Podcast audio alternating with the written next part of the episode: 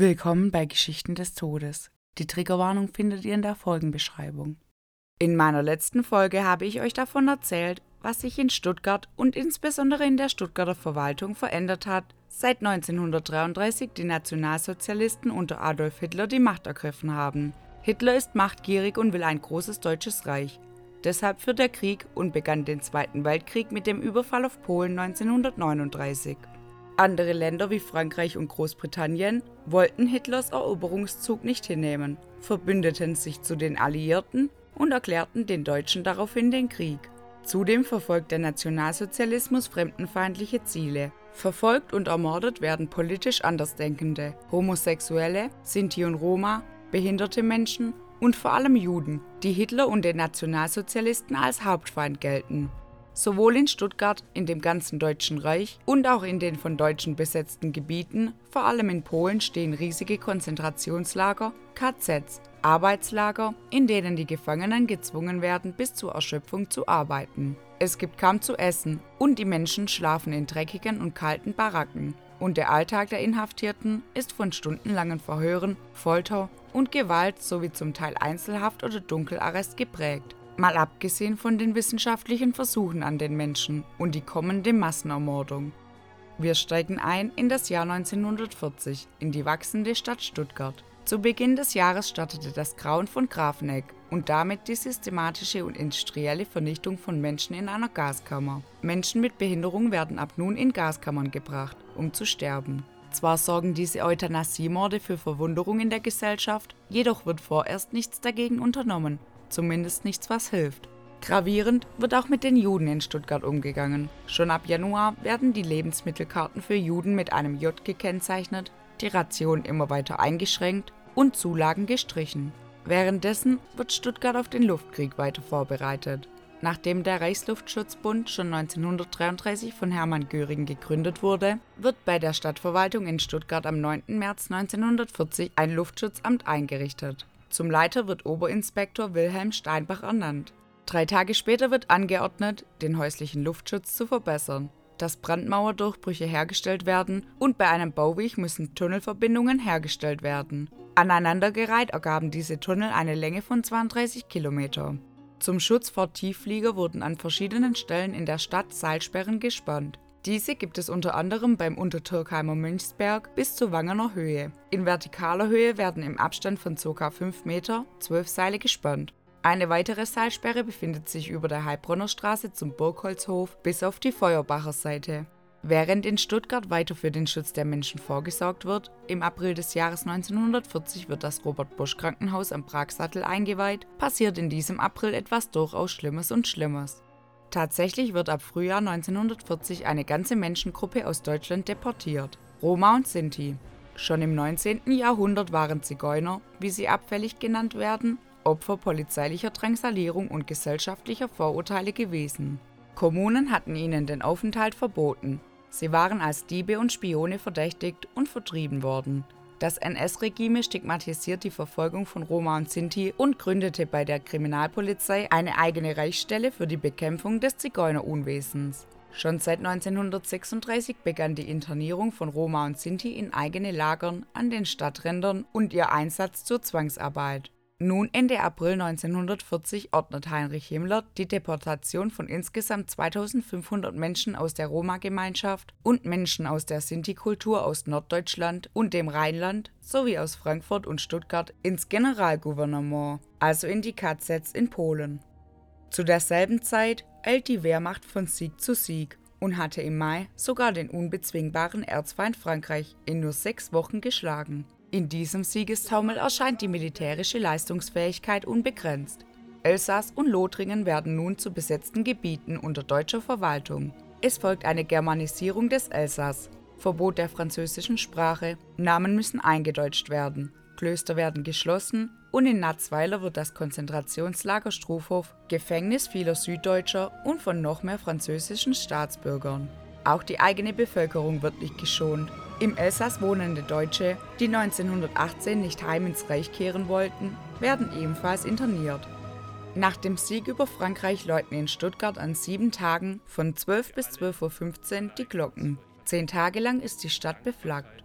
In Stuttgart findet an Anfang Juni 1940 die Ablösung des Leiters der Kriminalpolizei Stuttgart-Lauer durch SS-Sturmbannführer und Kriminalrat Paul Elsner statt. Ernst Lauer ist zwar ein erfahrener Kriminalist, jedoch nicht Teil der NSDAP und wird erst in ein paar Jahren wieder für Stuttgarts Sicherheit sorgen.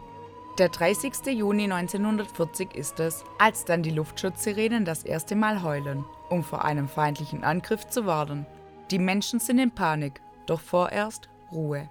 Während die einen den ersten Angriff auf die Stadt befürchten, arbeiten einige daran, dass dies nicht passiert. Zwischen Laufen am Neckar und Nordheim wurde eine Attrappe mit dem Namen Brasilien errichtet. Viele weitere Attrappenlager wurden ebenfalls errichtet und mit südamerikanischen Ländernamen ausgestattet. Brasilien ist einer der größten und hatte die Aufgabe, angreifenden alliierten Flugzeugen die Stuttgarter Innenstadt darzustellen und zu veranlassen, dass die angreifenden Bomber dort ihren Bombenabwurf ausführten. Die dortige Neckarbiegung ähnelt der in Bad Cannstatt. Nur wenig später, in der Attrappe Brasilien, kommt es am 23. August 1940 zu einem Bombenanschlag. Brasilien wurde attackiert, zum Glück ohne menschliche Opfer. Dieser Angriff hatte als Ziel Karlsruhe. Nur einen Tag später dann der Schock. In der Nacht des 24. August auf den 25. August 1940 erreicht Stuttgart einen ersten Bombenangriff. Ziel waren die Daimler Motorenwerke, doch diese wurden verfehlt. Der Angriff fordert vier Todesopfer und fünf Menschen werden verletzt. In Geisburg, Wangen und Untertürkheim werden Häuser zerstört. Die zerstörten Gebäude werden wieder aufgebaut. Der Staat setzt viel daran, den Deutschen Normalität zu bringen. Die Stuttgarter Bürger pilgern am darauffolgenden Wochenende zu den beschädigten Häusern, um diese mit eigenen Augen zu sehen. Das ist man noch gar nicht gewohnt und passt auch gar nicht in den Siegestaumel nach dem Frankreichsfeldzug. Fünf Tage später folgt die Eilmeldung. Die Sperrstunde wird auf 22.30 Uhr vorverlegt. Die letzte Straßenbahnabfahrt ist um 23 Uhr. Die Stadt Stuttgart hatte auf die nächtlichen Luftangriffe reagiert. Die Oberleitungen der elektrisch betriebenen Bahnen schlagen Funken was möglicherweise angreifenden Flugzeugen Orientierung bietet. Dann wird im September das Führer-Sofortprogramm von Adolf Hitler erlassen. Hermann Göring, Oberbefehlshaber der Luftwaffe und Gründer des Reichsluftschutzbund, hatte damit die Aufgabe erhalten, die Zivilbevölkerung vor dem Luftkrieg zu schützen. Er ließ rund 3000 Hochbunker sowie auch Tiefbunker bauen. Nach den Vorstellungen von Hitler sollte innerhalb von drei Monaten das Bauprogramm in ganz Deutschland durchgezogen werden. Die Kosten von 9 Millionen Reichsmark übernimmt das Reich. Zur ersten Bauwelle in Stuttgart gehören acht Bauwerke, darunter die Bunker unter dem Marktplatz, dem Leonardsplatz, dem Wilhelmsplatz und einige mehr. Es gibt Pläne für viele weitere Hochbunker, Tiefbunker und Stollen, schon mit den Standorten vorgesehen. Die zuständigen Fachleute der städtischen Bauämter werden sogar nach Italien geschickt, um sich dort bei den Meistern des Tunnelbaues Anregungen zu holen. Nun sorgt man sich selbstverständlich um den Schutz der Menschen, doch was ist danach mit dem Chaos, das diese Bombe mit sich bringt? Im Oktober erhalten die Beamten ein geheimes Schreiben des Luftgaukommandos, das zu der Beseitigung von Bomben in Stuttgart nach Möglichkeit Insassen des Konzentrationslagers Dachau heranzuziehen sind. Zehn Tage später erfolgt ein erneuter Angriff auf die Attrappe Brasilien am 12. Oktober. Die Bombe zerstörte rund 40 Häuser. Der Angriff hatte laut britischen Bomberkommandos eigentlich Nürnberg gegolten. 37 weitere Angriffe werden auf Laufen folgen. Doch in der Stuttgarter Innenstadt scheint noch nicht viel Chaos zu herrschen, außer das Übliche zu dieser Zeit mit den vielen Menschen und dem vielen Verkehr. Mal abgesehen der Angst, Gewalt und dem Rassismus, welcher die Straße regiert. In das Universum Lichtspieltheater zieht es kurz später 140.000 Besucher, um sich den Film Jud Süd anzusehen. Allen Polizeibediensteten wird das Ansehen des Films von Himmler zur Pflicht gemacht. Dann folgte der Film Der ewige Jude im Ufa-Palast. Der von Goebbels konzipierte Streifen wird zur Schulung von Einsatztruppen, SS und Polizei eingesetzt. Obwohl Hitler einst beschloss, sich mit der sogenannten Judenfrage erst nach dem Krieg auseinanderzusetzen, erfolgte das Ganze schon viel früher, und zwar zu dieser Zeit. Vor wenigen Monaten, im August 1940, lässt Heydrich drei Exemplare einer 14-seitigen Broschüre mit Karte, Lexikonauszügen und Organigramm zum Madagaskar-Projekt an das Auswärtige Amt schicken. Madagaskar-Projekt? Man überlegt die Umdeportierung der Juden nach Afrika. Auch andere europäische Staaten wie Polen oder Frankreich zogen in den 1930er Jahren die Deportation ihrer jüdischen Staatsbürger nach Madagaskar ernsthaft in Erwägung. Trotz seiner mehr als fragwürdigen Umsetzbarkeit wird der Plan innerhalb der NS-Führung ernsthaft erwogen. Allen Beteiligten, ob im Reichssicherheitshauptamt oder im Auswärtigen Amt, ist jedoch klar, dass auf dieser Insel, die nur teilweise landwirtschaftlich zu nutzen war, keinesfalls Millionen Menschen überleben würden. Klar ist nicht wohin, doch wird weiterhin angestrebt, Deutschland zu arisieren und judenfrei zu machen. Die Lage verschlechtert sich deutlich. Mit dem Übergang in das Jahr 1941 kommt es so weit, dass die Juden in Stuttgart die Hoffnung mit Otto Hirsch zusammen komplett verlieren. Otto Hirsch gründete schon 1926 mit seinem Freund Leopold Marx das Jüdische Lehrhaus Stuttgart und wurde 1930 Präsident des Oberrats der israelischen Religionsgemeinschaft Württembergs. Als geschäftsführender Vorsitzender der Reichsvertretung der deutschen Juden setzte er sich seit 1933 unter schwierigsten Bedingungen für die verfolgten Juden ein. Mit seiner Hilfe konnten Zehntausende Juden in diesen Jahren durch Auswanderung gerettet werden. Otto Hirsch wird nun im Februar 1941 das dritte Mal verhaftet. Später wird es im Konzentrationslager Mauthausen zu seiner Ermordung kommen. In Stuttgart kommt es nun tatsächlich so weit, dass Juden nur noch in einem Laden in der Seestraße 39 einkaufen dürfen. Dort wurde im April eine Lebensmittelsonderverkaufsstelle für Juden in der ehemaligen Gastwirtschaft zum Kriegsberg errichtet. Da ihnen auch die Benutzung öffentlicher Verkehrsmittel verboten ist, müssen sie lange Fußmärsche in Kauf nehmen, um sich im Judenladen mit dem Nötigsten zu versorgen nicht vergleichbar zu den Lebensumständen der Stuttgarter Juden, jedoch ist für viele der christlichen Bürger der gewöhnliche Alltag auch vorbei. Um weiterhin die Rüstungsindustrie und weiteres für den Krieg aufrechtzuerhalten, wird der Feiertag Christi Himmelfahrt von Donnerstag auf Sonntag verschoben. Feiertag, zum Feiern ist wohl auch niemandem mehr zumute. Auch herrscht mittlerweile ein offizielles Tanzverbot. Doch erfreuen sich Deutsche, als im Stuttgarter Hauptbahnhof ein Zug einfährt. Darin sitzen hunderte Auslandsdeutsche, die das Ausland verlassen mussten. Kinder und Koffer werden durch die Abteilfenster gereicht. Blitzschnell verbreitet sich die Nachricht. Familien eilen herbei. Die musizierende Wehrmachtskapelle steht auf dem Bahnsteig. Ein Hitlerjugendjunge platziert sich als Schildträger hinter einer großen Bevölkerungsmenge auf den Bürgersteigen. Die Auslandsdeutsche verlassen den Hauptbahnhof und ziehen in Gruppen zu ihren Unterkünften. Stuttgart wurde schon 1936 der Titel zur Stadt der Auslandsdeutschen verliehen. Doch in das siegesfreudige, glückliche Stuttgart kommen sie hier nicht. Hier wird aktiv auf den Luftschutz vorbereitet. Nahrungsnot und Hungersnot sind kein Fremdwort. Noch im Februar 1941, Ende Februar werden dann Vernebelungsanlagen mit Chlorsulfonsäure eingesetzt. Der Oberbürgermeister Karl Ströhlen hatte sich lang gegen die gesundheitlich nicht unbedenkliche Maßnahme für ganz Stuttgart gestemmt. Die zunehmenden Angriffe stellen seine Bedenken etwas zurück. Das Neckartal wurde dann gegen den Willen der Stadtverwaltung von einer Spezialeinheit des Luftgaukommandos Süd künstlich vernebelt. Der Vernebelungsstoff Chlorsulfonsäure hatte aber zur Folge, dass es bei der Vegetation zu schweren Schäden kam. Gegen die Folgen gab es bei den Obst- und Gemüsebauern 300 Schadensersatzansprüche, die aber alle aus wichtigerem Grund abgelehnt wurden. Und Vertreter aus Industriebetrieben beschweren sich, weil Metallteile stark korridieren. Dennoch besteht das Luftgaukommando auf die testweise Einnebelung des Daimler-Areals. Dazu werden auf Neckarbrücken Vernebelungsgeräte aufgestellt. Auch diese Aktion hinterlässt ihre Spuren. Chemikalien tropfen in den Fluss, viele Fische verenden. Der Oberbürgermeister Karl Ströhlin bittet den Polizeipräsidenten und örtlichen Luftschutzleiter um Verbesserung der Vernebelungseinrichtungen. Nachdem Stuttgart am 18. Juni den ersten Großversuch zur Tarnung Stuttgarts durch künstlichen Nebel wagt, sind zwar die Daimlerwerke und der Gaskessel von der Luft aus nicht mehr zu erkennen, aber es wird befürchtet, dass der Nebelfleck die Flieger anzieht. Während die Experten versuchen, die Vernebelung Stuttgarts endlich in den Griff zu kriegen, beginnt Hitler Ende Juni 1941 mit einem Überraschungsangriff mit 152 Divisionen den Krieg gegen die Sowjetunion. Vier Wochen später, am 24. August, folgt dann der Beschluss des Luftschutzbeirates von Stuttgart, die Stollen in Obertürkheim, Berg, Cannstatt, Untertürkheim und Wangen zu bauen. Oberbaurat Scheuerle berichtet über den Baufortschritt von 36 Schutzbauwerken. Der Bau der Bunker ist in vollem Gange. Zum Glück, denn schon wenig später, am 2. Oktober, erreicht Stuttgart einen neuen Luftangriff. Diesmal in das Schloss Solitude. Bei diesem Anschlag zu unserer Erleichterung keine menschlichen Opfer. Doch man kann bei Bombenanschlägen immer von Glück reden, dass niemand getroffen wurde.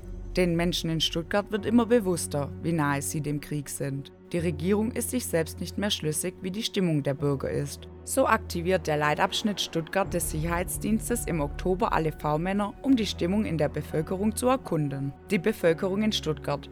Was wir wissen, ist, dass aufgrund der vielen Verschleppungen und der schnell kommenden Todesmeldungen behinderter Angehöriger viele Beschwerden eingehen. Auf Weisung Hitlers wird die Euthanasie an Erwachsenen im Deutschen Reich offiziell gestoppt und heimlich an Kindern in den Konzentrationslagern und in den besetzten Gebieten fortgeführt. Viele der etlichen Mordexperten aus den Tötungsanstalten wie Christian Wirth finden nach wenigen Monaten wieder Anstellung. Ihre Kenntnis, Menschen mit Gas zu töten, kommt erneut in Polen in den Vernichtungsstätten zum Einsatz. Das SS-Kommando Lange entwickelte dazu eine neue Methode. Die Opfer wurden in einen Kastenwagen gepfercht. 30 wurden dafür gebaut und dort mit Kohlenoxid aus Gasflaschen erstickt und die Menschen sterben unter furchtbaren Qualen. Und zum Höhepunkt kommt es auch in diesem Herbst im Jahre 1941. Seit dem 1. September müssen Juden den Judenstern sichtbar auf der linken Brustseite des Kleidungsstücks fest aufgenäht tragen. In Stuttgart leben zu dieser Zeit auch keine Juden mehr in deutschen Haushalten. Die in Stuttgart verbliebenen rund 1000 Juden werden in Wohnungen jüdischer Besitzer zusammengedrängt. Noch in den Septembertagen fiel die Entscheidung Hitlers, mit der Deportation aller deutschen, österreichischen und tschechischen Juden zu beginnen, noch bevor der Krieg zu Ende sei. Doch dass mit der Deportation der Juden in die überfüllten KZs auch die Ermordung der Juden gemeint ist, könnte man eigentlich sagen. Die Enge, die katastrophale Ernährung und mangelhafte Hygiene lassen Epidemien ausbrechen, die den Deutschen wiederum das Schreckensbild und den Vorwand lieferten, dass die Ghettos Seuchenherde seien, die rücksichtslos gesäubert werden müssen. Sicherheitsdienstchef Rolls-Heinz Höppner schrieb schon im Juli als Zusammenfassung verschiedener Besprechungen zur Lösung der Judenfrage. Es bestehe im kommenden Winter die Gefahr, dass die Juden nicht mehr sämtlich ernährt werden können, es ist daher ernsthaft zu erwägen, ob es nicht die humanste Lösung ist, die Juden, soweit sie nicht arbeitseinsatzfähig sind, durch irgendein schnell wirkendes Mittel zu erledigen. Auf jeden Fall wäre dies angenehmer, als sie verhungern zu lassen. Seine Worte. Halbjuden bleiben vorerst etwas verschont. Viele fürchten eine mögliche Unruhe in der Bevölkerung und die sogenannte Mischlingsfrage bleibt offen. Kriminaloberkommissar Christian Wirth erhielt den Befehl, sich dem SS- und Polizeiführer Globnocik in Lublin für die Indienststellung der ersten Lager dieser Art zur Verfügung zu halten. Im Unterschied zu Kulmhof oder Kelmno errichtete man in Belzec erstmals Gaskammern, an die große Panzermotoren angeschlossen werden, um die Menschen mit den Abgasen zu töten. Bald waren vier Vernichtungszentren in Betrieb: Belzec, Sobibor, Treblinka und Lublin. Folgende Situation bekommen nicht viele zu sehen, hatte Christian Wirth zu meiner Quelle gesagt. Es gibt zehn lebende Menschen, die so viel wie Sie gesehen haben oder sehen werden. Alle ausländischen Hilfsmannschaften werden am Ende erschossen. Tatsächlich kam nach einigen Minuten der erste Zug von Lemberg aus an. 45 Waggons mit 8700 Menschen, von denen 1450 schon tot waren bei ihrer Ankunft. Hinter den vergitterten Luken schauten einsätzlich bleich und ängstlich Kinder durch, die Augen voller Todesangst, ferner Männer und Frauen. Sie wurden aus dem Zug gerufen. Dann setzt sich der Zug in Bewegung. Voran ein bildhübsches junges Mädchen. So gehen sie die Allee entlang. Alle nackt, Männer, Frauen, Kinder ohne Prothesen, Mütter mit ihren Säuglingen an der Brust. Sie kommen herauf, zögern, treten ein in die Todeskammer. An der Ecke steht ein starker SS-Mann, der mit pastroraler Stimme zu den Armen sagt, es passiert euch nicht das Geringste. Ihr müsst nur in den Kammern tief Atem holen. Das weitet die Lungen. Diese Inhalation ist notwendig wegen der Krankheiten und Seuchen. Eine Jüdin von etwa 40 Jahren mit flammenden Augen ruft das Blut, das hier vergossen wird, über die Mörder. Sie erhält fünf oder sechs Schläge mit der Reitpeitsche ins Gesicht. Vom Hauptmann wird persönlich. Dann verschwindet auch sie in der Kammer. Viele Menschen beten, andere fragen, wer wird uns das Todeswasser reichen? Andere sagen kein Wort. Die Kammern füllen sich. Gut vollpacken, so hat es der Hauptmann Wirt befohlen. Die Menschen stehen einander auf den Füßen. 7 bis 800 Menschen auf 25 Quadratmeter in nur 45 Kubikmetern. Die SS zwängt sie psychisch zusammen, soweit es überhaupt geht. Die Türen schließen sich. Die Menschen warten in ihren Gaskammern. Vergeblich. Das verwendete Gas war noch immer Kohlenoxid, das von Dieselmotoren in die Kammern geleitet wurde. Man hört sie weinen und schluchzen. Dann Ruhe.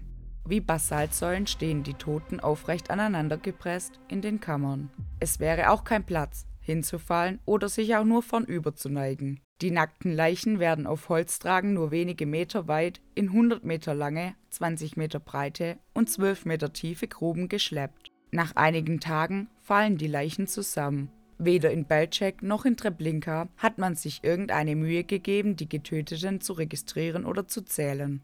In Treblinka, 120 Kilometer nordöstlich von Warschau, ist die Höchstleistung 25.000 Personen pro Tag in Sobibor, auch in Polen, 20.000 Personen Höchstleistung pro Tag. Noch im September im Jahre 1941 teilt Himmler den Gauleitern mit, dass möglichst bald das Altreich und das Protektorat vom Westen nach Osten von Juden gelehrt und befreit werde. Und das möglichst noch dieses Jahr. Bereits diesen Monat erprobt die SS auf Anweisung des Lagerkommandanten Rodolf Höss das Giftgas Zyklon B an sowjetischen Kriegsgefangenen. Auch in Stuttgart beginnt Ende des Jahres die Deportation mit einem Erlass vom 18. November 1941. Es folgen laufend Eisenbahntransporte mit je 1000 Juden aus dem Altreich in das Ostland. Die Sammelstelle für Juden ist auf dem Killesberg, das Gelände der Reichsgartenschau. Dabei gibt es eine Kontrolle von Gepäckstücken und Ausweispapieren. Die Halle ist voller Gepäckstücke. Im Freien gibt es eine Suppenküche mit der Ausgabe der Suppe in Schüsseln. In den dortigen Ghettos, die unmittelbar nach dem Überfall auf die Sowjetunion errichtet worden waren, gab es nicht genügend Räume für die Neuankömmlinge und die SS erschoss deswegen Tausende von einheimischen Juden, um Platz für die deutschen Juden zu schaffen. Die jüdische Gemeinde in Stuttgart wird gezwungen, ihre Altersheime in der Heidehof- und Wagenburgstraße zu räumen. Die alten Menschen werden in dem Schloss Eschenau in der Nähe von Heilbronn untergebracht. Ab da an werden im Schloss Eschenau bei Heilbronn 93 Jüdinnen und Juden fortgeschrittenen Alters sowie 19 Pflegekräfte unter katastrophalen Bedingungen untergebracht und anschließend deportiert. Solche Zwangsaltersheime, von denen insgesamt 140 entsprechende Einrichtungen in Deutschland dokumentiert sind, sind leider nur ein kleiner Abteil zahlreicher Anstalten, Menschen, insbesondere Juden, festzuhalten. Aber es ist nicht nur ein Krieg gegen die Juden. Deutschland hat am 12. Dezember 1941 den Vereinigten Staaten den Krieg erklärt. Der Stuttgarter NS-Kurier titelt die Abrechnung des Führers mit dem Kriegsverbrecher Roosevelt ist gekommen. Stuttgart ist derweil schon längst im Kriegszustand. In Stuttgart war schon längst das Tanzverbot, welches mit dem kommenden Jahr ab Januar 1942 nun auch auf die Tanzvereine ausgeweitet wird. Schulen werden aufgrund Ressourcen, auf welche die Wehrmacht zurückgreift, geschlossen und viele Jugendliche zum Arbeiten verdroschen. Große Trauer der Stuttgarter folgt nach der Beisetzung von Robert Bosch am 18. März in Stuttgart. Nicht nur, dass er, der Mann, ich würde ihn gerne den Mann der Industrialisierung nennen, war, Robert Bosch unterstützte aktiv den Widerstand gegen das nationalsozialistische Regime um Karl Friedrich Göderler, der als Berater beim Unternehmen angestellt wurde. Auch wurden verfolgte Juden eingestellt, um sie vor der Deportation in Konzentrationslager zu schützen, oder finanziell unterstützt, um ihnen eine Emigration zu ermöglichen. Um der Hochleistungsproduktion gerecht zu werden, wurden leider auch ausländische Zwangsarbeiter eingestellt. Bosch war ein überzeugter Anhänger der Homöopathie und hatte in seinem Leben nie einen Arzt besucht, litt seit längerem unter einer Ohrenentzündung, die schließlich durchbrach und zum Tod führte. Vier Wochen später zeigt sich die Stuttgarter Polizei von ihrer besten Seite. Am 14. April 1942 feiert die Polizei den Tag der deutschen Polizei in Stuttgart mit Pferdenhunde- und Pferdevorführungen, Löschübungen der Feuerschutzpolizei sowie Paraden der SS und der NS-Kraftfahrerkorps demonstrieren die Träger der Staatsmacht den Zusammenhalt der Volksgemeinschaft. Für wenige Stunden fühlt es sich womöglich ein bisschen nach Normalität an. Doch dieser Schein hält nicht lange an. Es herrscht dauerhaft schon großes Leid. Am 26. April werden 278 Personen, darunter die letzten jüdischen Kinder, nach Polen deportiert. Am 13. Juli werden 49 Juden vom Nordbahnhof nach Auschwitz deportiert. Mitte Juni wird in der Stuttgarter Zeitungen verkündet, dass alle jüdischen Schulen in Deutschland geschlossen werden.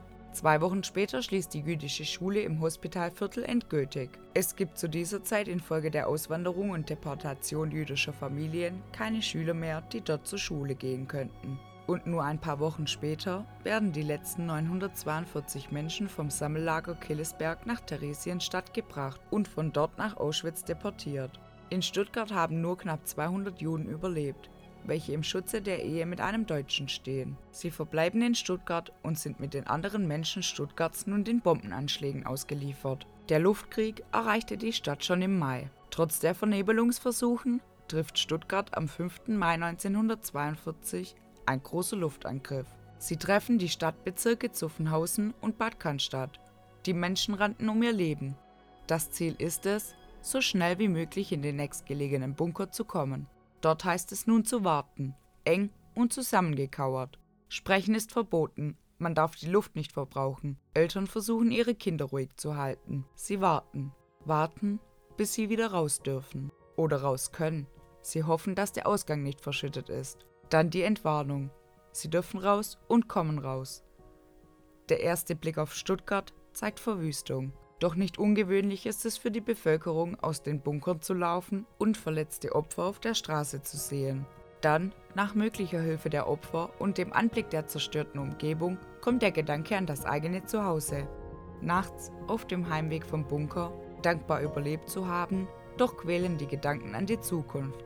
Die Angst, kommt man zu Hause an, in ein unberührtes, nicht getroffenes Haus und die Familie ist unversehrt? Oder steht einem noch das Schlimmste bevor? 13 Menschen kamen bei diesem Anschlag ums Leben.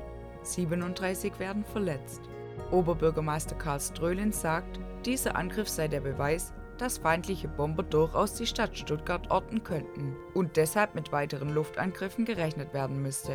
Der Tag darauf eine weitere Bombe, diesmal in den Kräherwald, mindestens ein weiteres Todesopfer. Für die Opfer des Luftangriffs vom 5. Mai findet die Beisetzungsfeier in der Horst-Wessel-Turnhalle in Zuffenhausen statt. Der Kreisschulungsleiter Hillburger zitiert in seiner Ansprache die Hitlerworte.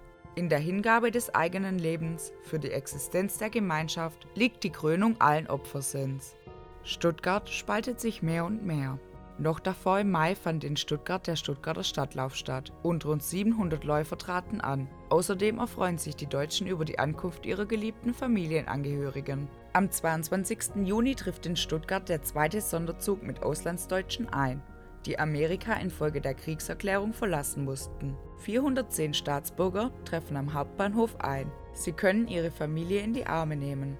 Doch von einem glücklichen, erfüllten Leben hier in Stuttgart können sie nur träumen. Seit der Eingliederung im April mehrerer Filtergemeinden mit 40.550 Personen zählt die Stadt Stuttgart nun eine Einwohnerzahl von 498.063.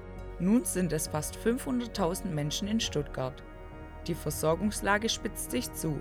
Verbraucher können nur ein Fünftel ihres Bedarfs an Gemüse decken. Erzeuger dürfen Obst und Gemüse nicht mehr direkt verkaufen, sondern bei Sammelstellen abliefern. Von dort wird sie per Verbraucherausweis an die Bürgerinnen und Bürger verteilt.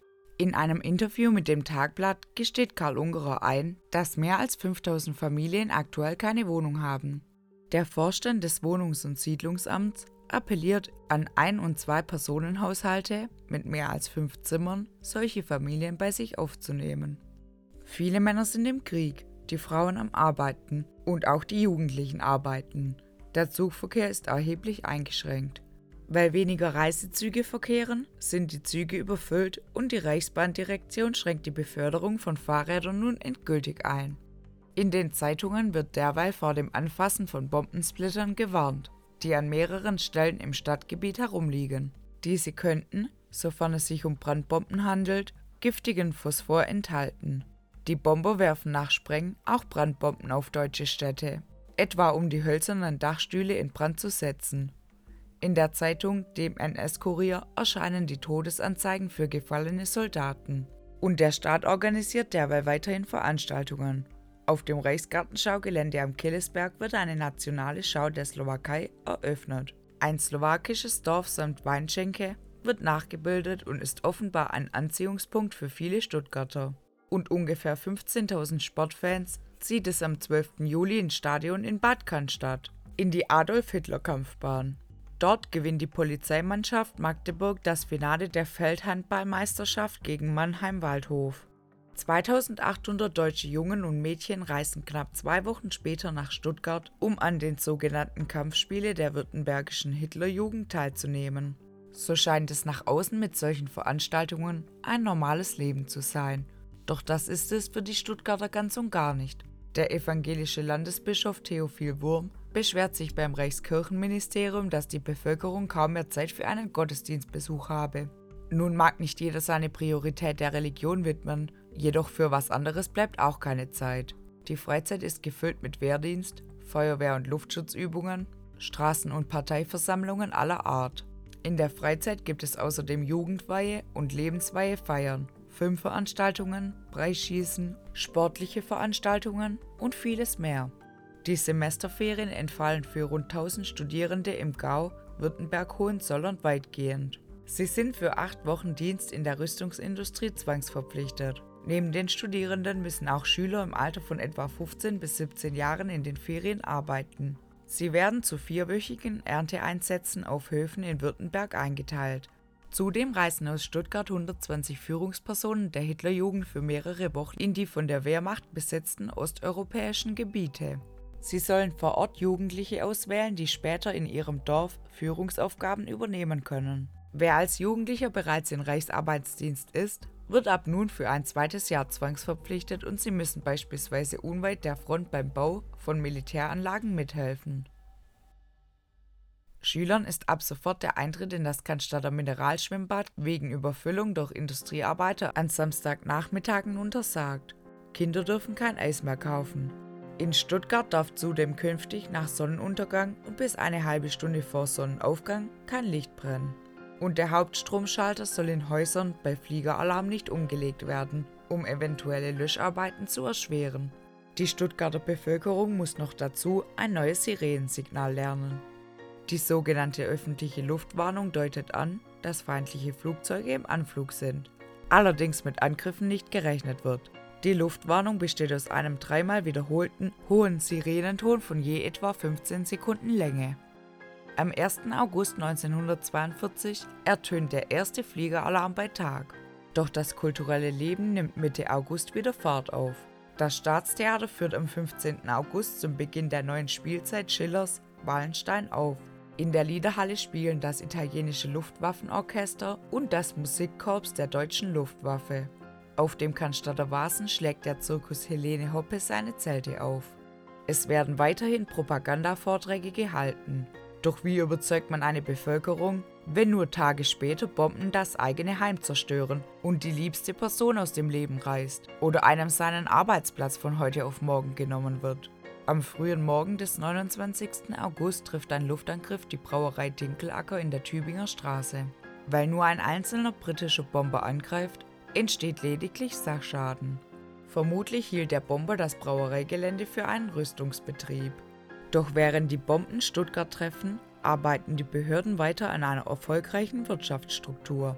Obwohl die Bevölkerung schon längst auf Kriegsbedingungen umgestellt wurde, einerseits kommt ein Hinweis des Wirtschaftsamtes in die Bevölkerung, Vorräte abzubauen, keine Angebote mehr anzubieten, beispielsweise sind auch weniger Tabakwaren verfügbar.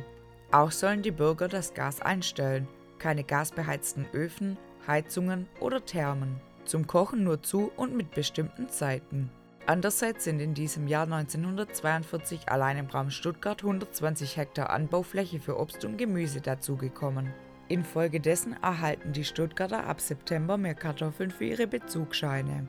4,5 statt bisher 3,5 Kilo pro Woche. Die Rüsterproduktion boomt.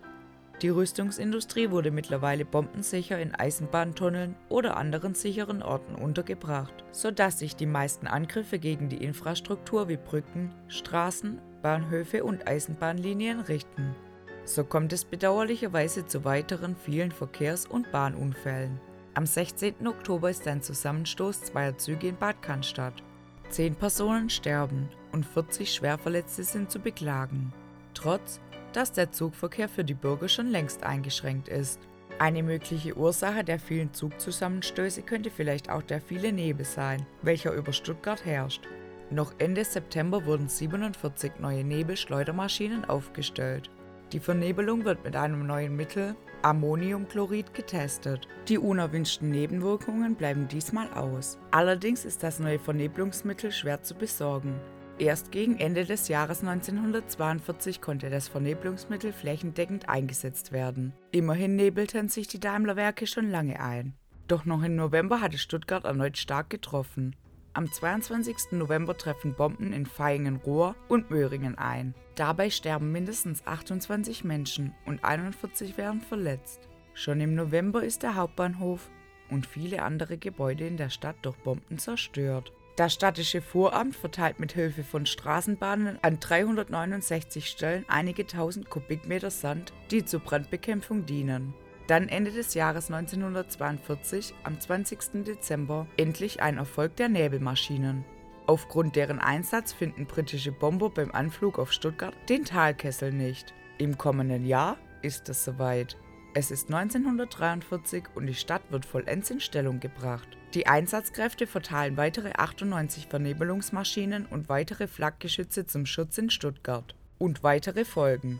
Auf den Feldern wird nur eine Nebelschleuder aufgestellt da der natürliche Nebel fehlt, mit dem sich der künstliche verbinden muss. Es existieren sogar zehn mobile Anlagen auf Lastwagen, die je nach Witterung platziert werden. Nebelwarte betreuen stationäre Geräte, sie müssen die ausgebrannten Kammern ausputzen und neu mit Chemikalien befüllen. Gezündet werden die Geräte meistens zentral von einer Flakleitstelle. Die zunehmende Materialknappheit setzt jedoch enge Grenzen. Trotzdem arbeiten sie Tag und Nacht daran, den Bürgern Schutz zu bieten ihrem Stuttgart-Schutz zu bieten. Längst wurden Bunker und Stollen gegraben. Laut Stadtverwaltung sind es bis zu diesem Jahr 1943 11,8 Millionen Reichsmark für den zivilen Luftschutz zur Verfügung gestellt worden. Mögliche Markierungspunkte für die Angriffe sind auch der 36 Meter hohe Hasenbergturm und der Degerlocher Aussichtsturm. So werden die beiden Türme am 24. März 1943 auf Anordnung des Luftgarkommandos Süd durch die SS gesprengt. Am 6. April 1943 wird in der Stadtverwaltung ein Kriegsschädenamt eingerichtet. Dies ist zuständig für die Sofortmaßnahmen der Schadensbeseitigung durch Bomben. Am 15. April dann einer der größten Anschläge. Anschläge auf Bad Cannstatt, Münster und Mühlhausen kosten 619 Menschen das Leben. Weitere 703 Personen werden verletzt. Allein 400 alliierte Kriegsgefangene kommen um. Zwei Wochen später sind sechs Tote und 30 Verletzte die Folge einer entgleisten Straßenbahn zwischen Kaltental und Vaihingen. Im Mai beginnt die sogenannte Kinderlandverschickung. Die ersten 90 deutschen Kinder werden nach Freudenstadt und Kalf evakuiert. Im selben Monat weist Strölen auf rund 470.000 Luftschutzplätze und 4.725 unterirdische Fluchtwege von insgesamt 26,7 Kilometer hin. Die Stadt hat 80 Großlöschteiche und 350 Selbstschutzteiche. Stuttgart ist aus der zweiten Welle des Bunkerbaus herausgenommen worden.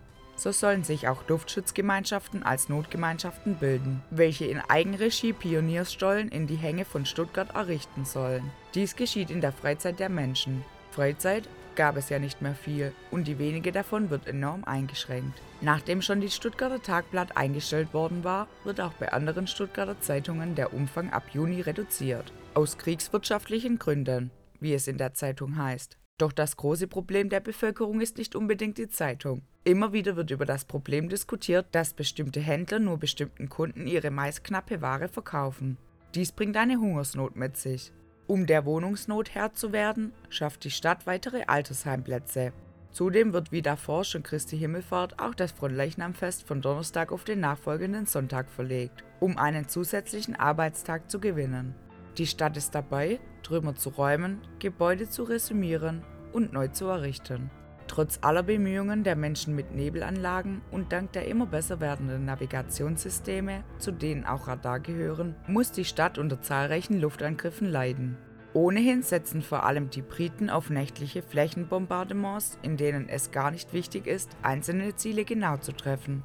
Doch diesmal wird es anders sein. Am 6. September greifen US-Flugzeuge in den Luftkrieg ein und bombardieren Stuttgart bei Tag. Um 10.44 Uhr morgens erreichen eine halbe Stunde lang 150 angreifende Bomber die Kanzlei, die Breitscheidstraße und die Schwabstraße. Auch die Rosenbergstraße und Falkerstraße werden getroffen. Bei diesen Anschlägen sterben mindestens 108 Zivilisten und 165 sind verletzt. Nachdem 1939 schon die politische Polizei ausgegliedert wurde, wird im September nun auch die Kriminalpolizei aus dem Polizeipräsidium ausgegliedert und zu einem selbstständigen Zweig im Rahmen des sicherheitspolizeilichen Behördenaufbaus. Um einen aktuellen Stand der Stadt zu erhalten, werden Ende des Jahres 1943 in Stuttgart 481.637 Lebensmittelempfänger gezählt und eine Aufzählung von mehr als 25.000 ausländischen Zwangsarbeitern. Das Jahr 1944 beginnt in Stuttgart im Februar mit der Bekanntgebung des Luftschutzleiters, dass Flakfeuer ab sofort Fliegeralarm bedeutet. Jederzeit ist mit einem Luftangriff zu rechnen. Doch nicht nur die Befürchtung von weiteren Luftangriffen besorgt die Behörden, die enorme Kraftstoffknappheit bringt ab Juni auch eine Einschränkung der Fahrten mit dem Unfallkommandowagen mit sich. Es ist vor der Alarmierung zu prüfen, ob es sich wirklich um einen schweren Verkehrsunfall handelt, der den Einsatz des Verkehrsunfallwagens rechtfertigt. Stuttgart versucht Chaos zu bewältigen und andere beschäftigen sich immer noch damit, Hitler endlich zu stoppen. Nachdem schon mehrere Attentatsversuche auf Hitler gescheitert waren, deponiert Oberst Klaus Schenk-Graf von Stauffenberg am 20. Juli 1944 eine Zeitzünderbombe in Hitlers ostpreußischem Hauptquartier namens Wolfschwanze. Klaus Schenk-Graf von Stauffenberg ist selbst in Stuttgart aufgewachsen und wurde Zeuge einer Massenexekution von Frauen und Kindern durch SS-Einheiten. Nur leicht verletzt bezeichnet Hitler sein Überleben als Zeichen der Vorsehung und lässt in diesem Zuge rund 200 Männer und Frauen aus zahlreichen Widerstandskreisen in Schauprozessen vom Volksgerichtshof zum Tode verurteilen. Im Zuge der kommenden Säuberungen werden weitere 7000 Menschen verhaftet und rund 5000 von ihnen wurden bis Kriegsende umgebracht. In Stuttgart betrifft das unter anderem den bis 1922 im Amt taktierende Oberpolizeidirektor Stuttgart Paul Hahn Paul Hahn wird von der Gestapo verhaftet, in das bekannte Hotel Silber gebracht, verhört und anschließend beschuldigt, am Staatsstreich des 20. Juli beteiligt gewesen zu sein. Kurz darauf wird Eugen Bolz verhaftet, der letzte württembergische Staatspräsident. Auch er wird beschuldigt, Teil der Attentat vom 20. Juli zu sein. Ja, schon 1941 nahm Karl Gördeler Kontakt mit Eugen Bolz auf und weihte ihn in die Pläne des Widerstands ein. Bolz willigte ein, nach der geplanten Entmachtung Hitlers im Kabinett Kultusminister zu werden. Eugen Bolz kommt zunächst ins Amtsgerichtsgefängnis Stuttgart, dann ins KZ Ravensbrück. Im selben Monat des misslungenen Attentats auf Hitler trifft Stuttgart der direkte Luftkrieg. Am 21. Juli trifft eine weitere Bombe in Stuttgart ein. Die Hirtwerke in Suffenhausen wurden bombardiert und mindestens 31 Menschen starben daran. 29 Menschen überleben mit Verletzungen. Dann das Extrem. Nur vier Tage später beginnen die sogenannten Vergeltungsangriffe und treffen am 25. Juli die Stuttgarter Altstadt und zerstören diese komplett. Es wurde das Stadtzentrum, die Fürstenstraße und das bekannte Flughafenkoordination Flugho getroffen. Dabei kamen mindestens 93 Diensthabende ums Leben, darunter viele Luftwaffenhelferinnen. Der Tag darauf, am 26. Juli 1944, fallen erneut Bomben auf die Stuttgarter Innenstadt. Drei Tage lang hält das an. Bomben fallen auf die Innenstadt, die ganze Umgebung und den Nordbahnhof. 5240 Sprengbomben und 67.800 Brandbomben wurden bis zum 29. Juli abgeworfen. Ein unvorstellbares Inferno. Der Himmel ist rot bis in den Morgen hinein. Das Bauwerk des Marktplatzbunkers bot den Menschen Schutz, als rings um den Bunker alle Gebäude zerstört wurden. Der Marktplatzbunker sollte hauptsächlich für die Belegschaft und Kunden des Kaufhauses Bräuninger und anderer umliegender Geschäfte sowie den Marktbesuchern dienen. Bis zu 3000 Personen sollen während des Angriffs in diesem dann hoffnungslos überfüllten Bauwerk Schutz finden. Über den Stuttgarter NS-Kurier wird die Bevölkerung zu äußerster Sauerstoffdisziplin in den überfüllten Luftschutzräumen aufgefordert. Den Menschen droht der Erstickungstod weil die Brände rings um das Bauwerk den Sauerstoff knapp werden lassen. Da ist kein Beikommen mehr, nirgends ein Tropfen Wasser, nirgends ein Feuerwehrmann. Wo man hinkommt in der Stadt, überall Rauch und Brand und aufgeregte schreiende Menschen.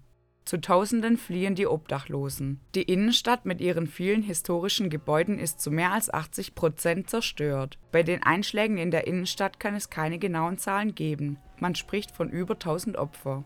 Eine wirkungsvolle Gegenwehr war unmöglich. In der Bürgerschaft herrscht die blanke Verzweiflung. Die medizinische Versorgung brach fast völlig zusammen. Ein öffentliches Leben besteht zu diesem Zeitpunkt nicht mehr. Die Innenstadt wird zur Sperrzone ernannt. Straßenbahnen brettern jetzt durch die Trümmern, ohne zu halten, und Menschen trauern um die Opfer. Andere versuchen sich vorzubereiten, ihr Zuhause sicher machen. Niemand weiß, wann das zu Ende ist. Knapp eine Woche nach den vielen Anschlägen gibt der Polizeipräsident bekannt, dass Kelleröffnungen mit nicht brennbaren Materialien, zum Beispiel Ziegelstein, zu verschließen sind. Und nur eine Woche nach dieser Bekanntgebung in der Öffentlichkeit, am 8. August, geht der Stuttgarter Polizeipräsident Karl Schweinle auf eigenen Antrag vorzeitig in den Ruhestand. Hitler erwählt den in Stuttgart SS-Standartenführer Heinz Wicke mit der Wahrnehmung der Dienstgeschäfte des Polizeipräsidenten. Doch lange blieb es nicht still in Stuttgart. Am 12. September 1944 erfolgt der schwerste Angriff durch die britische Royal Air Force auf die Stuttgarter Altstadt. In der Nacht vom 12. auf den 13. September bricht dann einer der schlimmsten Katastrophen über die Stadt herein. Durch Bombenabwürfe ausgelöste Feuerstürme vernichten große Teile der Stadt im Westen und Norden und fordern mindestens 957 Opfer. Das Justizgebäude in der Urbanstraße wurde weitgehend zerstört. Die Gerichte werden in der Nähe notdürftig untergebracht. Die Hinrichtungsmaschinerie wird jedoch nicht gestoppt, sondern lediglich nach Bruchsal verlagert. Nur eine Woche später ist die Trinkwasserversorgung zusammengebrochen. Die Notversorgung erfolgt mit Wasserwagen. Zeitungen werden nicht mehr ausgetragen. Die Verkehrsüberlastung ist enorm. Der Verkehr ist unkontrolliert. Zugzusammenstöße kosten Menschen das Leben. Am 2. November ist ein Zusammenstoß zweier Züge zwischen Ober- und Untertürkheim, fordert 40 Tote und zahlreiche Verletzte. Im Oktober trafen und auch im November treffen weitere Bomben in Stuttgart ein. Und dann müssen auch noch die letzten kriegsfähigen Männer gehen. In letzter Verzweiflung und Größenwahn organisieren die Gauleiter den Volkssturm. Alle Männer zwischen 16 und 60 Jahren sollen sich dem Feind entgegenstellen für die Verteidigung des Heimatbodens und für den deutschen Endsieg miserabel ausgerüstet, ja nicht einmal Uniformen, sondern nur mit einer Armbinde mit der Aufschrift Deutscher Volkssturm, Wehrmacht und kaum ausgebildet ist der Volkssturm nur eines: Kanonenfutter für die heranrückenden alliierten Armeen. Die Rekrutierung von vorgesehenen 6 Millionen Volkssturmmännern in Deutschland untersteht der Verantwortung des Chefs der Parteikanzlei der NSDAP, Martin Bormann. Der militärische Befehl des Volkssturms unterliegt Heinrich Himmler. Am 12. November 1944 wird in Stuttgart der Volkssturm vereidigt. Bestehend aus den Jahrgängen 1884 bis 1928, rechnerisch umfasste der männliche Anteil dieser Jahrgänge in Stuttgart zu diesem Zeitpunkt 35.000 Mann. Hitler ist nicht aufzuhalten. Seine letzten Männer schickt er an die Front und zur selben Zeit hantieren Beamte unter seiner Herrschaft. In Echterdingen wird ein Außenlager des KZ Natzweiler eingerichtet. Die Häftlinge werden zu Bauarbeiten am Flughafen eingesetzt. Mit Ende des Jahres 1944 und insbesondere mit dem Beginn des Jahres 1945 kümmern sich die Behörden noch um die endgültige Verurteilungen bestimmter Gegner und bereits Inhaftierten ohne Urteil, in Untersuchungshaft sozusagen. Im Dezember 1944 wurde Eugen Bolz verhaftet und des Todes verurteilt und am 23. Januar 1945 wird Eugen Bolz im Plötzensee hingerichtet. Zuvor wurde der ehemalige Rechtsrat der Stadt, Landtagsabgeordnete und Vorstand des Deutschen Städtetages Fritz Elsass hingerichtet. Während weiterhin Hinrichtungen der SS vollzogen werden, sollte sich Hitler eingestehen, den Krieg schon längst verloren zu haben. Seit dem Überfall auf Polen wollten andere Länder wie Frankreich und Großbritannien Hitlers Eroberungszug nicht hinnehmen und erklärten den Deutschen den Krieg. Nach und nach traten immer mehr Länder in den Krieg ein. In den ersten Kriegsjahren konnten die Nationalsozialisten große Teile Europas erobern. Mit dem Kriegseintritt der USA 1941 änderte sich die Situation. Die USA verbündeten sich mit Frankreich, Großbritannien und der Sowjetunion, um gegen Deutschland zu kämpfen. Die verbündeten Länder nennt man die Alliierten. Die deutschen Städte wurden und werden weiterhin zerstört.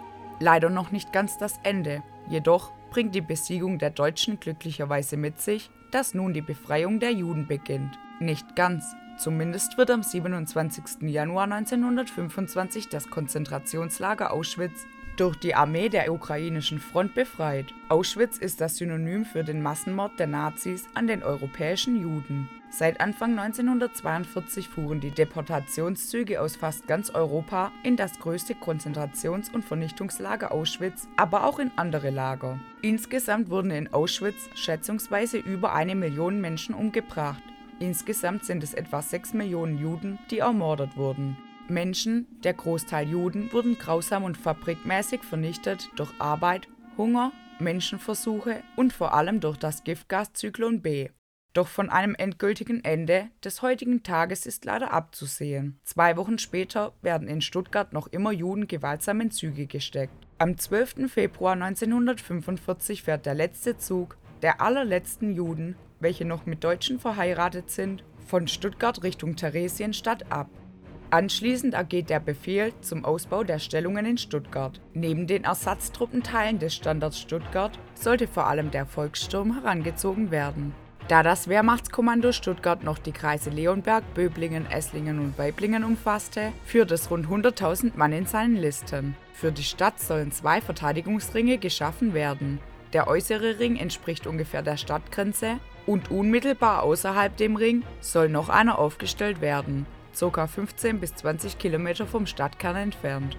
Die Stadtbevölkerung erhält am 22. März 1945 als eiserne Ration für den Fall der feindlichen Besetzung je 1 Kilogramm Fleisch und Butter sowie Mehl, Nährmittel, Sauerkraut und zwei Flaschen Wein zugeteilt. Am 27. März dann ein ausdrücklicher Befehl. NS-Gauleiter gibt den letzten geheimen Führererlass der Stadtverwaltung bekannt. Unter dem Stichwort Cäsar soll die Evakuierung der Zivilbevölkerung vorbereitet werden. Unter dem Stichwort Nero soll die Räumung der Stadt erfolgen. Für die Räumung und Zerstörung der Betriebe erfindet Wilhelm Mohr das Stichwort. So müssen also beim Signal Schwabentreue die Infrastruktur zerstört und die Einwohner evakuiert werden. Durch die Ausführung des Nero-Befehls, also das eigenhändige Zerstören wichtiger örtlicher Infrastruktur von Brücken und Straßen über die Wasserversorgung bis hin zu den Fabriken, sollte den Alliierten nach Vorstellungen Hitlers nur verbrannte Erde bleiben. Vielerorts widersetzten sich Mutige diesem Befehl, manche bezahlten dafür mit ihrem Leben. Stuttgarter Industrielle wagen den Widerstand. Bei Bosch wird Moores Nero-Befehl verweigert. Klarer Fall von Sabotage. Andere Firmen reagieren ähnlich couragiert. Drei andere Industrielle verhandeln derweil mit Vertretern der NS-Macht, um die drohende Zerstörung der Betriebe abzuwenden. Otto Fahr von Werner und Feuderer, Obmann für industrielle Selbstverwaltung, Bosch-Vorstandsmitglied Alfred Knörzer und Wilhelm Haspel von Daimler-Benz reden mit dem Standortkommandanten und mit Oberbürgermeister Karl Ströhlen. Dieser unterstützt den Vorstoß der Firmenvertreter. Dem Oberbürgermeister, Mitglied der NSDAP, muss in den vergangenen Monaten und Wochen bewusst geworden sein, welches unmenschliche Regime er selbst aktiv vertritt. Als gläubiger Nationalsozialist war er 1933 in sein Amt gekommen. Jetzt, in den letzten Kriegswochen, kümmert er sich engagiert um die Versorgung der Menschen in der Trümmerstadt. Und vor allem versucht er, das Schlimmste gegen die wahnwitzigen Befehle dieses Regimes zu verhindern. Es zeigt sich die Schwabentreue. Oberbürgermeister Strölin, Oberst von Scholle und NS-Kreisleiter Fischer fordern Gauleiter Moore am 4. April auf, Stuttgart zur offenen Stadt zu erklären, weil ihnen die Verteidigung als militärisch undurchführbar und sinnlos erscheint. Gauleiter Moore lehnt ab. Vier Tage später nimmt der Anwalt Arnulf Klett als Sprecher eines Hitler-Widerstandskreises Kontakt auf zu Strölin, um weitere Zerstörungen zu verhindern. Der Oberbürgermeister überlegt die kommenden zwei Tage, wie er Gauleiter Moore überzeugen kann. Doch spätestens als dieser dann am 10. April einen Aufruf über das Radio startet, weiß der Oberbürgermeister, das wird er nicht schaffen. Die Parole im Radio lautet: Kampf bis aufs Messer den Feinden unseres Volkes. Doch Strölin entscheidet zu handeln. Noch am selben Tag trifft er sich mit einem französischen Mittelsmann, der in der vergangenen Nacht mit dem Fallschirm nahe Stuttgart gelandet ist. Dem Elsässer Lorenz übergibt Strölin eine schriftliche Nachricht an die Alliierten. Die Bevölkerung und der Oberbürgermeister sind zur Übergabe der Stadt bereit. Es wird daher dringend gebeten, von Luftbombardierung und Artilleriebeschuss abzusehen. Der Oberbürgermeister bittet um richterliche Behandlung der Bevölkerung. Sechs Tage später dann der große Knall, 580 Kilometer nordöstlich von Stuttgart. Fast drei Millionen Soldaten der Roten Armee stehen am 16. April 1945 an Oder und Neiße zum Sturm auf Berlin bereit. Gegenüber stehen auf deutscher Seite 320.000 Mann, darunter viele ohne jede Kampferfahrung, das letzte Aufgebot aus Jugendlichen und meist älteren Männern. Das Gemetzel von Berlin beendet das größte Morden der Menschheitsgeschichte. Es ist die letzte große Schlacht des Zweiten Weltkrieges in Europa. Doch noch nicht das Ende für Stuttgart. Der letzte Luftangriff erreicht Stuttgart am 19. April 1945. 8000 britische und amerikanische Bomber waren beteiligt. Schon am darauffolgenden Tag erreichen die Franzosen, die Stuttgart als Faustpfand für ihre eigene Zone wollen, am 21. April die Stadt. Sie besetzen erst die Filderorte, dann auch Stammheim, Zuffenhausen, Weil im Dorf. Die Amerikaner rücken vom Remstal aus auf die verwüstete Stadt vor, jedoch zu spät. In diesen sogenannten letzten Tagen im April wird in Stadt und Land heftig um das weitere Vorgehen gerungen. Die Funktionäre der NSDAP flüchten nun vor der herannahenden Front. Hohe NS-Funktionäre unter Führung von Reichsstatthalter Mohr und Ministerpräsident Mergenthaler verlassen die Stadt. Schließlich der Befehl des Rückzugs von Stadtkommandant. Die letzten deutschen Einheiten sind fluchtartig abgerückt, nachdem sie am 21. April morgens um 6 Uhr zwölf Brücken gesprengt haben, sechs Straßen, drei Eisenbahn- und drei Fußgängerüberwege über den Neckar. Dank mutiger Soldaten blieb der Berger Steg mit der Landeswasserversorgung verschont. Auch beim letzten Aufgebot, dem Volkssturm, siegt die Vernunft. Der Bataillonskommandant, Parteigenosse seit 1932, lässt in Zuffenhausen Waffen und Uniformen ablegen. Das 152. Infanterieregiment der 1. Französischen Armee kann am Abend des 21. April 1945 kampflos einrücken. Panzer sind von Bliningen über Sillenbuch und Heumaden nach Hedelfingen vorgerückt. Spitzen erreichen die Innenstadt. Gegen 17 Uhr rollen die Panzer vor dem Rathaus vor oder vor dem, was davon übrig geblieben ist. Drei Stunden später laute Schläge. Abends, kurz nach 20 Uhr, letzte Explosionen in Stuttgart. Es wurde auch noch die Straßenbrücke zwischen Untertürkheim und Wangen in die Luft gejagt. Nur der Voltasteg bleibt erhalten. Die Straßenbahnen fahren am Morgen danach noch. Dann fällt der Strom aus. Feierabend für Fahrer und Schaffner. Die Passagiere müssen laufen. Die Bürger warten in Kellern und Wohnungen ängstlich auf die neue Zeit.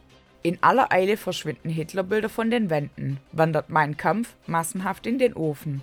Am selben Morgen, noch des 22. Aprils, ist die Übergabe der Stadt an den französischen General Jacques Schwarz im Gasthof zum Ritter in Degerloch. Franzosen besetzen also Stuttgart, das in Schutt und Trümmermassen liegende Stuttgart. Einige Bombenanschläge habe ich erwähnt. Um jeden einzelnen zu erwähnen, fällt mir die Zeit. Ich fasse zusammen. 53 Luftangriffe erreichten Stuttgart, 1.300.000 Brandbomben und 20.000 Sprengbomben. Bei den insgesamt 53 Luftangriffen wurden mehr als die Hälfte des Gebäudebestandes Stuttgarts allgemein und 68 Prozent aller Wohngebäude zerstört. 75 Prozent der industriellen Anlagen waren bis Kriegsende unbrauchbar. Nun, das Schlimmste daran, dabei wurden 4.577 Zivilisten in Stuttgart getötet. 8.875 wurden durch Luftangriffe verletzt und 58 Menschen bleiben vermisst. Insgesamt verlor Stuttgart seit 1942 durch Evakuierung, Flucht und Luftangriffe fast die Hälfte seiner Bewohner. Die Bevölkerungszahl sank bis zum 30. April 1945 auf 266.067. Knapp 30.000 Gastarbeiter befinden sich noch in der Stadt. In ganz Deutschland kostete der Einsatz von Bomben durch die Alliierten vom 1. September 1939 an geschätzt 600.000 deutschen Zivilisten das Leben. 14.000 Stuttgarter Soldaten kamen nicht aus dem Krieg zurück. Die Nazis ermordeten 4.490 jüdische Bürger aus Stuttgart. In Stuttgart bildet sich ein Netz aus Lagern von Obdachlosen. Am 23. April noch wird Anwalt Arnulf Klett zum neuen Oberbürgermeister ernannt. Oberbürgermeister Strölin hat den Krieg auch überlebt. Doch nicht lange geht es, bis ein Funkbefehl des Reichssicherheitshauptamtes bei der Gestapo in Stuttgart eingeht. Strölin sei aufgrund der Aufnahme einer Verbindung mit dem Feind zwecks kampfloser Übergabe der Stadt zu verhaften. Doch Strölin hat Glück. Der Funker, der den Befehl aus Berlin entgegennimmt, gibt ihn nicht weiter. Sein Glück jedoch hält nicht lange, denn er wird am 24. April von der US-Armee verhaftet und für drei Jahre im Gefängnis von Kiezingen inhaftiert. An diesem Tag auch ist die Unterstellung der Stuttgarter Polizei unter den Oberbürgermeister Dr. Arnulf Klett. Karl Weber, ein ehemaliger Kriminalbeamter, wird zum Polizeipräsidenten ernannt. Zwei Tage danach beruft Oberbürgermeister Dr. Arnulf Klett in seinem neuen Amt Männer seines Vertrauens in die erste Notverwaltung und sagt, die Bürger müssen spüren, dass hier Männer am Werk sind, die mit all ihren Kräften bestrebt sind, wieder geordnete Verhältnisse herbeizuführen. Während in Stuttgart die Stunde Null gekommen ist, zogen die Franzosen längst weiter. Weiter über Tübingen, nach Hohenzollern, rasch nach Süden und besetzten einen Tag später, dem 27. April, Friedrichshafen als letzte württembergische Stadt. Nach dem Selbstmord Hitlers im Führerbunker und der Besetzung ganz Deutschlands kapituliert die deutsche Armeeführung am 8. Mai 1945 bedingungslos. Der Zweite Weltkrieg in Europa ist zu Ende. Als die Waffen endlich schwiegen, waren mehr als 60 Millionen Menschen tot. Im Frühjahr 1945, als der Krieg in Europa beendet ist, wehrt sich die japanische Führung noch gegen eine bedingungslose Kapitulation. Anfang August 1945 kommen in dieser Situation zum ersten und bislang einzigen Mal Atombomben in einem Krieg zum Einsatz. Ein halbes Jahr zuvor waren sie technisch noch nicht weit genug entwickelt, sonst hätten die ersten Atombombenabwürfe möglicherweise im Deutschen Reich stattgefunden. Amerikanische Truppen werfen die neue Waffe am 6. August über Hiroshima, am 9. August über Nagasaki ab. Die Zerstörungskräfte der Atombomben in den beiden japanischen Städten waren verheerend. Sechs Tage danach, Mitte August, werden die Kämpfe endlich beendet. Japan unterzeichnet die Kapitulationserklärung am 2. September 1945. Im Pazifikkrieg wurden etwa 16 Millionen Menschen getötet, die meisten davon in China. Nach der Kapitulation Deutschlands im Mai 1945 gibt es keine Regierung mehr, die das Land führen kann. Deshalb unterzeichnen die vier Siegermächte USA, Großbritannien, Frankreich und die Sowjetunion am 5. Juni 1945 die Berliner Deklaration. Sie übernehmen die Regierungsgewalt in Deutschland. Auch für die Stadt am Neckar begann die Stunde Null. Zuerst wurde Stuttgart von den Franzosen besetzt, doch am 8. Juli erzwingt die USA einen Flaggenwechsel. Mit der Übergabe der Stadt Stuttgart an die amerikanische Besatzungsmacht ordnet diese die sofortige Entlassung aller der NSDAP angehörigen Polizeibeamten an. Kurz zuvor startete Oberbürgermeister Arnulf Klett einen Aufruf zur Hilfe bei der Trümmerbeseitigung. Nahezu 90 Prozent der Innenstadt waren durch feindliche Bomberangriffe zerstört worden. In Stuttgart allein müssen nun rund 5 Millionen Kubikmeter Schutt und Trümmer in der Stadt beseitigt werden. Viele Gebäude müssen wieder aufgebaut werden. Zahlreiche Wohnungen waren Schutt und Asche. Die Liederhalle ist fast völlig zerstört. Das Bosch-Areal daneben hat den Krieg besser überstanden. Es müssen nun rasch und dringend Wohnungen gebaut werden. Somit sind die Bauten der Nachkriegszeit eher von Funktionalität geprägt als von Schönheit. Auch in der Innenstadt wird begonnen, Zerstörtes wieder aufzubauen oder gar abzureißen. So wurde der vordere Teil des im Krieg ausgebrannten Rathauses am Marktplatz im Herzen der Stadt abgetragen und durch einen funktionalen Bau ersetzt. Im August noch werden die ersten Trümmerverwertungsanlagen bei der Liederhalle und bei der Gewerbehalle eingerichtet. Der Killesberg war mit 150 Bombentrichtern übersät. Die Grünflächen der Wilhelma werden als Anbauflächen für Gemüse für die Stuttgarter Krankenhäuser genutzt. In den Gewächshäusern werden Tomaten angebaut. Auch im August 1945, am 11. noch, gibt der Oberbürgermeister Maßnahmen zur Linderung in der Wohnungsnot bekannt. Eigenmächtiges Beziehen von Wohnungsraum ist nicht gestattet. Ohne Zuzugsgenehmigung gibt es keine Lebensmittelkarten. Am 23. August wurde ein Zuzugsverbot für Großstuttgart erlassen, für diejenigen, die am 11. August nicht ständig in Stuttgart wohnhaft und anwesend waren. Frauen gefallener Soldaten können eine Namensänderung beantragen. Der Mädchenname kann mit einem Bindestrich an den Namen des Mannes angefügt werden. Am 4. Oktober kommt es dann in Stuttgart zu Gerechtigkeit gegenüber den Juden. In der oberen Rheinsburgstraße müssen 100 Familien zugunsten von im Krieg verschleppter Juden ihre Wohnungen innerhalb einer halben Stunde räumen. Am 19. November nach Beginn des Einsatzes eröffnet die Stadtverwaltung Wärmestuben, um die vielen Obdachlosen vor dem Erfrieren zu schützen. Zwei Tage zuvor, im November 1945, startet ein vierwöchiger Einsatz ehemaliger Mitglieder der NSDAP durch das Arbeitsamt zur Trümmerbeseitigung. Manche wurden also zu einem vierwöchigen Einsatz verdämmert. Doch wo bleibt die wirkliche Gerechtigkeit? Die Aufklärung dieses riesigen Verbrechens? Bei dem Bombenangriff in der Nacht vom 12. September 1944 wurde das Justizgebäude in der Urbanstraße 20 weitgehend zerstört. Mit der Zerstörung des Justizgebäudes sowie des Prinzenbaus am Schillerplatz gingen die Akten und sonstiges Archivmaterial des Oberlandesgerichts Stuttgart verloren, was die Aufarbeitung der Verbrechen der NS-Justiz deutlich erschwerte. So wurde auch deshalb der Vorsitzende des Sondergerichts, Hermann Kuhhorst, unter dessen Vorsitz mehr als 100 Todesurteile in Stuttgart gefällt wurden, im Nürnberger Juristenprozess aus Mangel an Beweisen vom Militärgerichtshof Nummer 3 freigesprochen.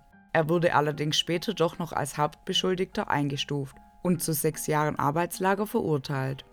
Neben Hermann Kuhhorst fällten auch seine Stellvertreter Alfred Bohn, Adolf Peyer, Max Hegele, Erwin Eckert Max Stuber und Hermann Atzesdorfer Todesurteile. Allerdings wurde keiner von ihnen verurteilt, da die Schuld größtenteils Kuhhaus zugesprochen wurde.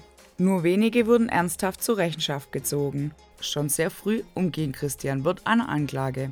Christian Wirth war in seiner Funktion als erster Büroleiter und Leiter des Sonderstandesamtes Grafeneck zuständig für den Aufbau eines umfangreichen bürokratischen Verwaltungsapparates. Er schloss sich bereits vor 1923 der NSDAP an, schied dann nach dem Hitlerputsch aus und wurde 1931 als alter Kämpfer erneut aufgenommen. 1933 trat Christian Wirth der SA bei, wechselte 1939 zur SS über, wo er den Rang eines Obersturmführers einnahm. Gleichzeitig war er auch Mitglied des Sicherheitsdienstes und erfüllte die Vorgaben der neuen Machthaber bedingungslos ob in den Tötungsanstalten des Euthanasieprogramms oder als perfekter Organisator der Vergasungsaktionen in den Tötungsfabriken in Polen. Bis zu seinem Tod war Wirth an den schlimmsten Kriegsverbrechen beteiligt. Schon am 26. Mai 1945 wurde Christian Wirth angeblich von Partisanten auf einer Dienstfahrt erschossen. In Folge 1 habe ich euch von Gottlieb Hering erzählt, einem überzeugten und fanatischen Nationalsozialisten. Gottlieb Hering stammt aus Wambronn begann seine Polizeilaufbahn 1912 als Probeschutzmann in Heilbronn. Seit Anfang 1933 Mitglied der NSDAP, wurde er Leiter der Kriminalabteilung in Göppingen und dann 1934 ins Polizeipräsidium nach Stuttgart versetzt, in die Kriminalpolizei. Mit Kriegsbeginn wird er im Sonderauftrag des Führers zum politischen Massenmörder befördert, als einziger württembergischer Polizeibeamter für ein Spezialteam, das allein Kriminalrat Paul Werner dem stellvertretenden Vorsitzenden des Reichskriminalamtes in Berlin unterstand. Schon 1940 wurde das Team von Gottlieb Hering nach Gottenhafen, also Polen, geschickt. Ein Jahr darauf die Abordnung in die Tötungsanstalten Bernburg, Hadamar und Sonnenstein im Rahmen der Ermordung von psychisch Kranken und Behinderten. Das Jahr darauf, 1942, ist Hering Kommandeur des Vernichtungslagers Belzec. 1943 wurde er zum SS-Hauptsturmführer befördert und zum Kriminaloberinspektor ernannt. Daraufhin wurde er nach Triest zur Organisation Adriatisches Küstenlands versetzt. Gottlieb Hering starb bereits kurz nach Kriegsende, am 9. Oktober 1945, sodass auch er für seine Verbrechen nicht mehr zur Rechenschaft gezogen werden konnte. Dann gab es doch noch Friedrich Musgay, er begann seine polizeiliche Laufbahn bei der Stuttgarter Kriminalpolizei schon früh in der Weimarer Republik. Bei der Verstaatlichung der Polizei 1923 wurde er mit hervorragender Beurteilung ins neu gegründete Polizeipräsidium Stuttgart übernommen. Als Chef der Nachrichtenabteilung bei der politischen Polizei in der Weimarer Republik konnte er die bei der Bekämpfung von Staatsfeinden gesammelten Daten nach der Machtübernahme durch die Nationalsozialisten im neuen politischen Amt optimal verwerten. Beim Reichssicherheitshauptamt beantragt er sogenannte Sonderbehandlungen von Zwangsarbeitern und lässt es sich nicht nehmen, bei den meisten Hinrichtungen persönlich anwesend zu sein. Musgay schreckt nicht vor Einschüchterungen und Misshandlungen zurück. Er ist eine prägende Figur der Gestapo in Württemberg-Hohenzollern und ist zum Nachrichtenleiter, auch noch Leiter der Exekutivabteilung der Gestapo ernannt worden. Unter die Verantwortung von Musgay fallen alle Deportationen der Juden aus Württemberg und Hohenzollern. Im Januar 1946 wurde Musgay vom amerikanischen Militärgeheimdienst festgenommen und in das Gefängnis nach Stuttgart eingeliefert, wo er in seiner Zelle Selbstmord verübte. Auch erwähnt habe ich bereits Dr. Franz Walter Stahlecker. Walter Stahlecker, der überzeugte Nationalsozialist, stammt aus einem streng deutsch-nationalen Elternhaus in Tübingen, trat bereits 1921 der NSDAP bei und hatte eine steile Karriere. 1933 war er stellvertretender Leiter der Württembergischen Politischen Polizei, seit 1934 war er der Leiter. Im Mai 1937 übernahm er die Leitung der Staatspolizeistelle in Breslau und bis 1941 nahm er verschiedene Leitungsstellen oder Posten als Inspektor der Sicherheitspolizei an. Ab April 1941 war Stahlecker Leiter der Einsatzgruppe A in den deutsch besetzten baltischen Sowjetrepubliken. Seine Einheiten töteten dort bis Ende Januar 1942 218.050 Jüdinnen und Juden. Walter Stahlecker starb am 23. März 1942 infolge eines Partisanenangriffs. In Stuttgart gibt es auch Polizisten, welche in den letzten zwölf Jahren eine Rolle gespielt haben und es auch weiterhin tun. Der 1905 in Ellwangen geborene Josef Rathgeb steht beispielhaft für viele Polizeibeamten, die in der Weimarer Republik ihre polizeiliche Laufbahn begannen. 1925 der Eintritt in die Württembergische Schutzpolizei, 1933 in die NSDAP. Von 1928 bis 1939 war er als Polizeiunterwachtmeister, von 1928 bis 1939 war er als Polizeiunterwachtmeister bei der Schutzpolizei in Stuttgart auf verschiedenen Stuttgarter Polizeirevieren im Streifendienst. Mit Kriegsbeginn erfolgte die Abordnung zur Wehrmacht, wo er bei der Feldgendarmerie bis zum Kriegsende eingesetzt wurde. Nach seiner Entlassung aufgrund seiner Parteizugehörigkeit arbeitete er als Hilfsarbeiter, bis er 1946 im Kreis Ellwangen als Polizeibeamter wieder eine Anstellung als Meister der Schutzpolizei fand. Dort wird er noch weitere 21 Jahre bis zu seiner Rente arbeiten. 1947 erfolgt im Spruchkammerverfahren die Einstellung des Verfahrens, da er nicht betroffen ist. Der Kinderarzt Karl Lemp beispielsweise, der für die Ermordung von Kindern im Rahmen der Euthanasie und Zwangssterilisierungen verantwortlich war, wurde 1947 als Mitläufer freigesprochen und danach nie wieder angeklagt. 1958 begannen erneut Ermittlungen. Zwei Jahre gab man dabei der Behörde. Dann sollte die Arbeit beendet sein. Doch das sollte ein Trugschluss sein. Leider konnten nicht alle Beteiligten zur Rechenschaft gezogen werden. Doch in Stuttgart sah es nach dem Krieg ganz gut aus.